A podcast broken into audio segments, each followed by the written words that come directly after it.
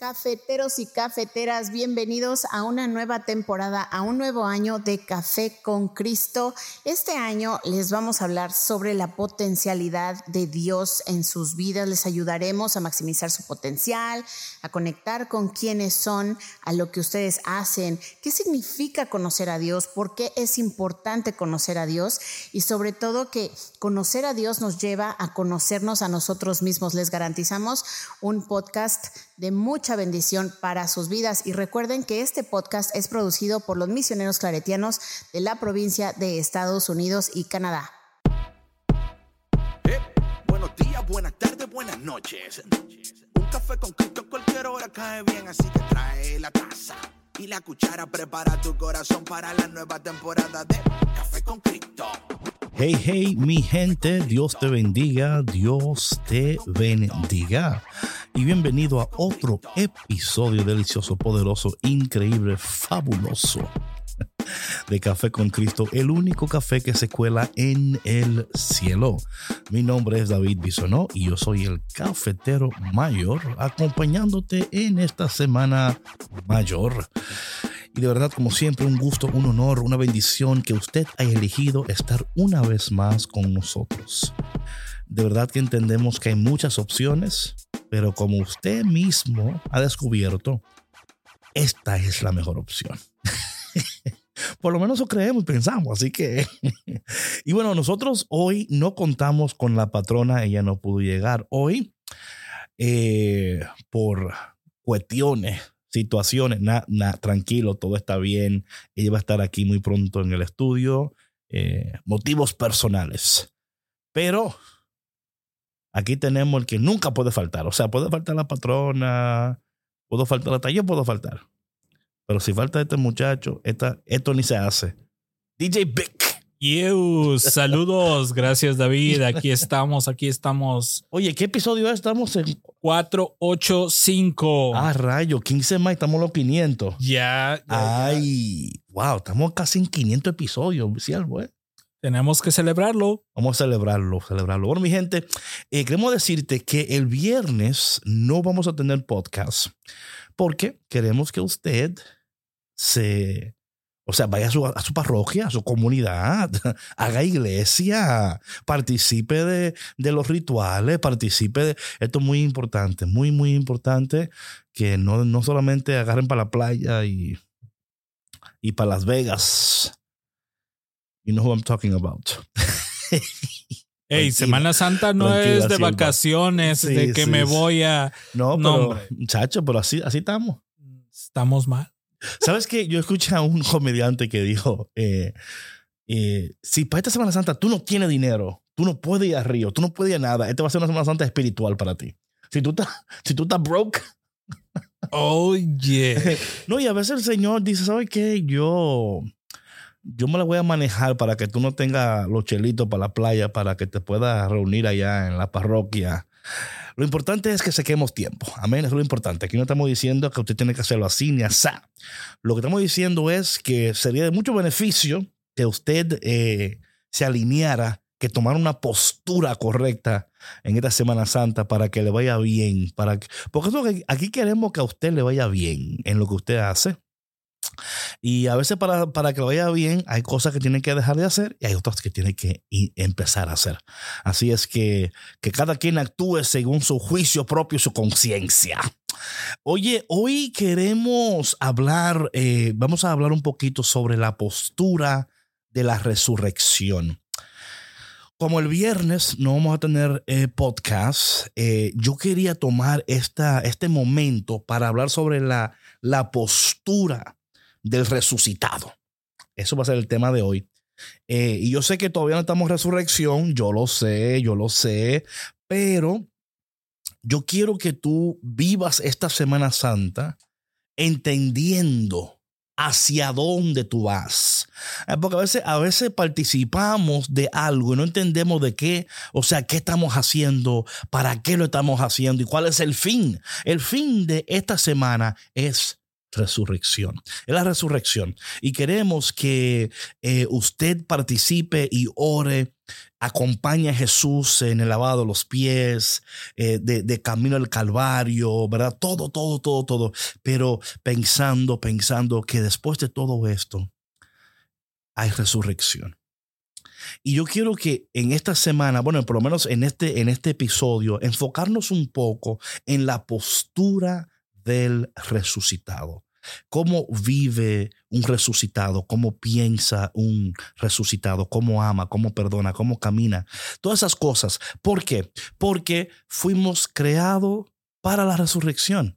En otras palabras, el eterno Dios nos ha creado para la eternidad. Pero la, la, única manera en la cual tú y yo podemos participar de esa eternidad es a través de la resurrección. Y es más, Pablo lo dice de la mejor manera.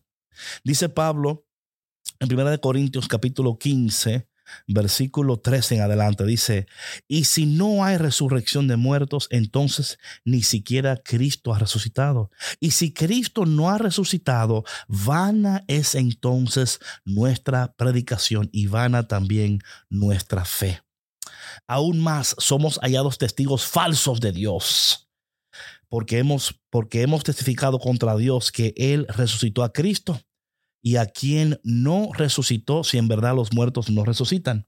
Esto ha sido un tema de mucho debate, ¿verdad? De este tema de la resurrección. Y es más, para muchos de nosotros ha sido un tema que a veces no queremos tocar porque a veces suena un poquito como allá afuera en el exterior. Y eso que no estamos hablando porque en, en verdad, en verdad, verdad os digo. que no solamente estamos hablando de la resurrección que ocurre en este tiempo de, litúrgico, eh, llegará un momento donde nosotros, todos aquellos que hemos creído en el Señor y confiado en el Señor, eh, vamos a tener una resurrección corporal y vamos a subir al cielo con Dios, ¿verdad? Eso lo vamos a tocar en otro tema. Pero es importante entender que fuimos creados para la resurrección. So, en este momento, en este podcast, quiero hablar un poquito de cuál, es, cuál tiene que ser la postura del resucitado, ¿verdad? Esto es tan importante. Eh, hemos venido hablando de la postura de, de Daniel, de um, Cedric, ¿verdad? De, eh, em, de los tres jóvenes, pero también hablando de la, de la postura nuestra. ¿Cuál va a ser la postura que tú vas a tomar de camino a la resurrección. Y tenemos que, y tenemos que tomar esa postura ya, ahora. ¿verdad? O sea, no, no esperar que suceda, que no, no, desde, desde ahora decir, yo voy a tomar la postura de un resucitado. Eso es tan importante entenderlo porque fuimos creados para eso. Fuimos creados para la, para la resurrección. Y yo creo que muchas veces estamos viviendo vidas para la cual no fuimos creados.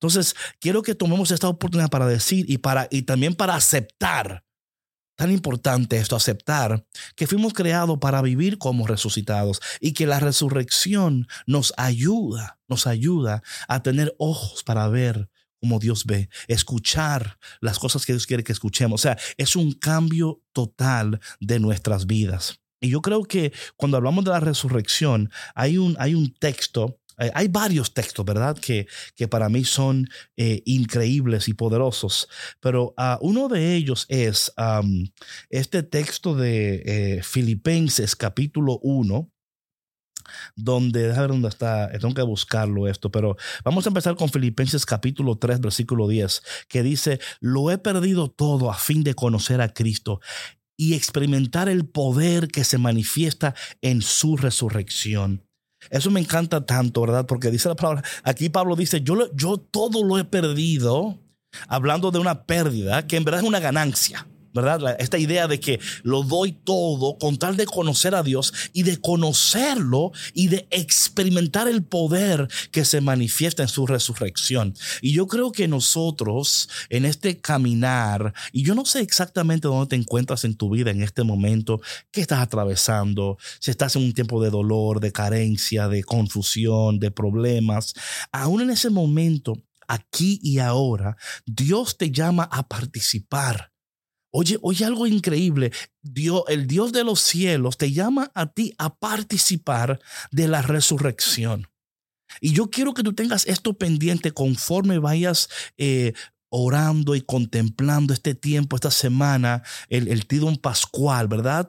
Acompañando a Dios, acompañando a Jesús, pero entendiendo que al final la historia termina en resurrección tu historia termina en resurrección y que a veces para, para vivir esa vida de resurrección hay, hay pérdida, pero que aún esa pérdida no la experimentamos como una pérdida, sino como una ganancia. Hay cosas que Dios nos va a llamar a dejar. Hay otras que Dios nos va a llamar a iniciar y que todo eso es parte de la resurrección. Porque la resurrección no es solamente algo que nos sucede, sino alguien en quien Dios nos está convirtiendo. Y ese alguien es un nuevo alguien conforme al corazón de Dios, viviendo conforme a la voluntad de Dios, totalmente sumergido en la presencia de Dios y esperando el poder de Dios para que luego podamos ver, hacer eh, todo lo que Dios nos ha indicado. Por eso es que después de la resurrección, pues claro, nos preparamos para, el, para Pentecostés. No me voy a adelantar, pero pronto vamos a hacer una serie de Pentecostés porque eso es también importante para nosotros. Entonces, hablando de esto de la resurrección, la resurrección en, en términos así bien sencillos, ¿verdad? Es una nueva manera de vivir. Es una nueva manera de vivir. El resucitado no vive como vivía, no piensa como pensaba, no actúa como actuaba, no decide como, como decidía. Eh, hasta sus interacciones cambian, ¿verdad? Hasta como descansa cambia. el, el resucitado descansa en paz porque ha entendido y ha entrado en una nueva manera de vivir. Y eso es lo que Dios quiere para nosotros, ¿verdad? Pero esto no va a ocurrir si no tomamos la postura correcta, la postura del resucitado. ¿Y qué significa eso? Para cada uno de nosotros tiene implicaciones. Eh, hay cosas que, que tienen que cambiar. Y sabes qué? Yo me atrevo a decir que para muchos de ustedes ya ustedes saben qué es lo que tiene que cambiar. A veces no mm, nos cuesta ¿verdad? Entregar esas partes de nosotros que tienen que ser resucitadas, porque antes de que sean resucitadas tienen que morir. Ay, David, ibas tan bien hasta que de la muerte. ¿Por qué hablas de la muerte? Bueno, porque Filipenses capítulo 3, cuando dice Pablo, lo he perdido todo a fin de conocer a Cristo, experimentar el poder que se manifestó en su resurrección, en su resurrección, perdón, dice, participar en sus sufrimientos y llegar a ser semejante a Él en su muerte. Tiene que haber muerte para que pueda suceder la resurrección. Y yo sé que esto tú lo sabes, ya yo sé que tú lo sabes, pero yo quiero que tú vayas de saberlo a vivirlo. Hay muchas cosas que tú sabes, hay muchas cosas que yo sé, pero hay muchas cosas que aún sabiéndolas, conociéndolas, nos cuesta vivirlas. Y tenemos que hacer esa transición, la transición de conocer algo tener el conocimiento de algo a empezar a vivir y a practicar esas cosas. So, yo no sé, yo no sé qué la resurrección te va a pedir a ti. Ah, oye, eso a veces tiene que asustarnos eso, ¿no? O sea, ¿qué nos va a pedir la resurrección en esta temporada de nuestras vidas? ¿Qué te va a pedir a ti la resurrección? ¿Qué va a pedir de ti el Señor en este tiempo? Te aseguro que si Dios te pide algo es porque sabe que tú puedes darlo. Dios nunca te va a pedir que hagas algo que tú no puedes hacer. Dios nunca te va a pedir que seas alguien que tú no fuiste creado para hacer. A lo mejor en esta resurrección Dios te va a pedir cambios radicales. Toma la postura de decirle que sí a esos cambios. A lo mejor Dios en esta resurrección, como una, un hombre resucitado, una mujer resucitada, Dios te va a pedir que por fin inicies eso que Él te ha pedido tanto tiempo que inicies. Para cada uno de nosotros, la resurrección implica algo diferente, aunque también implica algo igual para todos. Es dejar el hombre viejo, la mujer vieja, con sus actitudes, comportamientos, pensamientos y entrar en este nuevo modo de vivir, de pensar, de soñar. Soñemos como resucitados. Imagínate esos sueños preciosos de resucitados. Eh, los sueños de los muertos yo no los quiero. Yo no quiero sueños de muertos, pero yo sí quiero sueños de resucitados, ¿verdad? Y esta, esta es la vida a la cual Dios nos está llamando y nos invita. Y yo creo que es tan importante nosotros en este tiempo de, de, ya en esta semana mayor, eh, anhelar la resurrección. Cada mañana en tu oración decir, Señor, yo anhelo tu resurrección. Yo deseo tu resurrección, Señor. No porque yo la quiera, pero porque tú la quieres para mí, Señor. Yo quiero que tu sacrificio signifique algo para mí. Y yo quiero que en mi vida exista evidencia de resurrección. O sea, ya no podemos ir de que, o sea, ya tiene que haber un, tiene que haber, imagínate tú, imagínate tú, imagínate tú que tú vayas a un velorio, ¿verdad? Y estés ahí y de momento el muerto se levanta de la caja. Imagínate, por un momento. O sea, bueno, yo sé que la mayoría salen corriendo, yo incluido, ¿verdad? Pero hay algo que sucede cuando nosotros salimos de nuestras cajas. ¿De qué caja Dios te está llamando a salir para que tú vivas como un resucitado? ¿Verdad? O sea, ¿de dónde Dios te está llamando? Sal de esa tumba, le dijo a Lázaro. Bueno, ¿de, ¿de, qué tumba Dios te está llamando a salir en este tiempo de resurrección? Eso es algo que solamente tú puedes contestar y que solamente tú debes de contestarlo. Pero seamos fiel a Dios y seamos congruentes con Dios en este tiempo de, de meditación donde estamos caminando junto con Jesús y con la iglesia donde vamos a participar de los sufrimientos de Jesús, pero sufrimiento que termina en gloria, sufrimiento que termina en resurrección. Por eso, por eso la palabra dice que Jesús pudo soportar la, eh, o sea, el dolor en la cruz porque anticipaba el gozo de la resurrección anticipa el gozo de la resurrección, anticipa la bondad del Señor. Esta ma yo le contaba a Víctor esta mañana que estaba yo orando por una sierva que tenía un caso en la corte y estaba asustada ella. Y teníamos tiempo orando y orando. Yo le decía, sierva, Dios hace camino donde no hay camino. Dios provee donde parece que no existe nada. Y la sierva va, ella fue esta mañana a la corte y cuando llega allá le dijeron, ¿y a qué, ¿y a qué usted vino? Porque aquí no hay nada. Usted no tiene ningún cargo. Ni, o sea, es increíble eso. Ahora bien, hay otras personas que eso no les sucede. Yo entiendo, yo entiendo. Pero lo que estoy diciendo, que abrámonos, ¿verdad? Estemos dispuestos a entrar en estas nuevas oportunidades que Dios nos va a regalar en este tiempo de resurrección. Y a lo mejor tú has dicho, David, yo, yo he vivido varias veces. Bueno, quizás has vivido varias resurrecciones, pero no de esta manera y no con esta intención. La intención, cuando somos intencionales y decimos, Señor, yo entiendo que tú me estás llamando a vivir una vida diferente y yo quiero vivir esa vida. Yo quiero experimentar esa vida. Yo quiero ver esa vida en toda su gloria y la podemos ver y podemos ser parte de ella. Hay un texto que te quiero leer que para mí em, ha sido tan importante en mi, en mi búsqueda de Dios, ¿verdad? Y en mis, en mis tiempos con Dios. Cuando yo leo este texto y entiendo lo que el Señor me está pidiendo, o sea, como una postura del resucitado. Aquí te voy a dar, donde estoy buscando aquí la Biblia, pero no me aparece aquí en mi, y yo sé que está aquí. Ah, aquí está. Aquí ya la encontré. Se me esconde a veces. Se me esconde. Mira lo que dice eh, Colosenses capítulo 3. Y esto para mí es una actitud, una postura del resucitado. Dice, ya que han resucitado con Cristo, busquen las cosas de arriba donde está Cristo sentado a la derecha de Dios. Concentren su atención en las cosas de arriba, no en las de la tierra, pues ustedes han muerto y su vida está escondida con Cristo en Dios. Em, por tanto, versículo 5, hagan morir todo lo que es propio de la naturaleza terrenal. Dios está llamándonos a esta vida a esta postura del resucitado.